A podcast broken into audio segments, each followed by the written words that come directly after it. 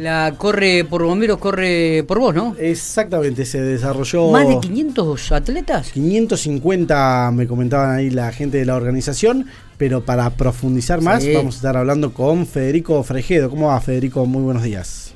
Hola, buen día Matías, Miguel y bueno, buen día también para toda la audiencia de ustedes. Bueno, Federico, importante convocatoria este fin de semana para, por la carrera nocturna de bomberos. Sí, la verdad que sí, la verdad que nada, muy contentos hoy que ya ha pasado todo. Eh, la convocatoria fue muy buena, la, gente respondió como siempre eh, y como siempre decimos se volvió a devenir de nuestra carrera, que es lo que más nos gusta, así que realmente muy satisfecho. Bueno, ya con más calma, ¿cuál es la, evaluación de lo que hacen, de, lo que fue la organización y, de esta masiva participación? Eh, bueno, nada, el balance obviamente es súper positivo. Nosotros siempre eh, eh, tenemos por costumbre consultar, preguntar, sobre todo a los atletas, que a la gente que participó, qué les pareció, cómo estuvo, si hay errores para, para corregir, si hay detalles para tener en cuenta para la próxima edición y la verdad que han quedado todos muy conformes, todos muy contentos de poder correrla. Eh, por el circuito, por el atractivo que tiene, la gente, el público se volcó muchísimo más que, en otras ocasiones, que en otras ediciones, así que nada, eh, realmente el balance obviamente es muy positivo por donde lo miremos. Eh, ¿Quién quedó en el primer puesto en los 10 kilómetros?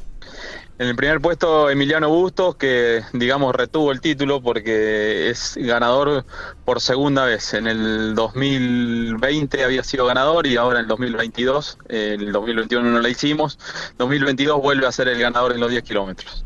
Mira vos, bien, ¿eh? Muy bien, muy pero muy bien, realmente. Eh, lo llamativo es eh, también, bueno, lo hablábamos el otro día cuando estás acá vos, eh, Federico, digo, que cómo, la gente no solamente se inscribe para participar, sino la gente que va a acompañar al, este evento, ¿no? Ahí a la plaza. Sí, sí, la verdad que sí, la gente se suma mucho, sobre todo, bueno, amigos, eh, eh, familiares de los que corren, eh, se vuelcan muchísimo al circuito y nos decían los, los, atletas que también vieron mucho mucho público esperar el paso de la carrera en otros sectores que, que, no tenían que ver y realmente eso es muy lindo, es muy lindo porque si en nuestra ciudad se empieza a tener esa costumbre, para el que corre, para el atleta es muy motivante que haya gente en el, en el, en el trazado del circuito.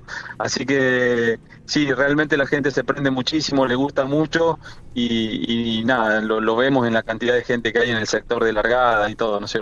¿Cuánto, se recaudó finalmente? ¿Hay alguna cuenta ya? ¿Han sacado algún alguna cuenta de lo recaudado, los números? Sí.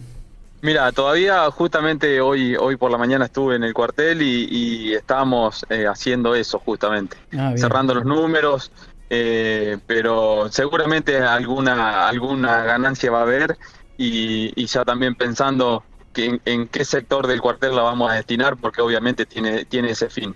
Así que eh, tenemos varias cosas como vistas como para poder hacer, así que el dinero que haya quedado muy bienvenido. Es seguro. Fede, eh, ¿cuál es el objetivo más importante que tienen bomberos en este 2022? Eh, nada, en este 2022 como institución, eh, seguir teniendo la institución operativa, siempre decimos, es, un gran desafío, es un gran desafío eh, a nivel económico sobre todo, porque la situación es muy difícil, eh, los costos son muy elevados del, funcionamiento de la institución, así que ese es principalmente el, el gran desafío, seguir operativos de la mejor manera como lo venimos haciendo hasta ahora, gracias a un cuerpo activo que realmente eh, tiene un compromiso gigante con la sociedad y que todos los días se está capacitando y se está mejorando para poder brindarle un mejor servicio de emergencia a nuestra ciudad.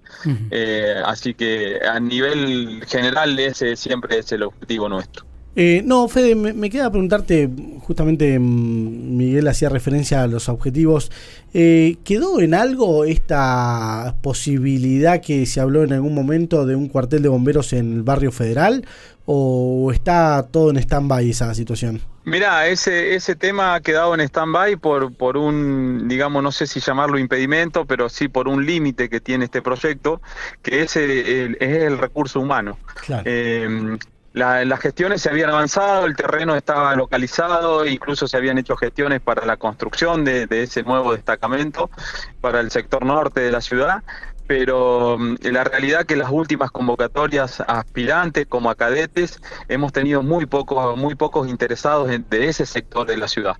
Y nosotros para que funcione un destacamento sí o sí necesitamos bomberos que vivan en las proximidades del destacamento, porque el bombero que es, de destacamento no es del cuartel central.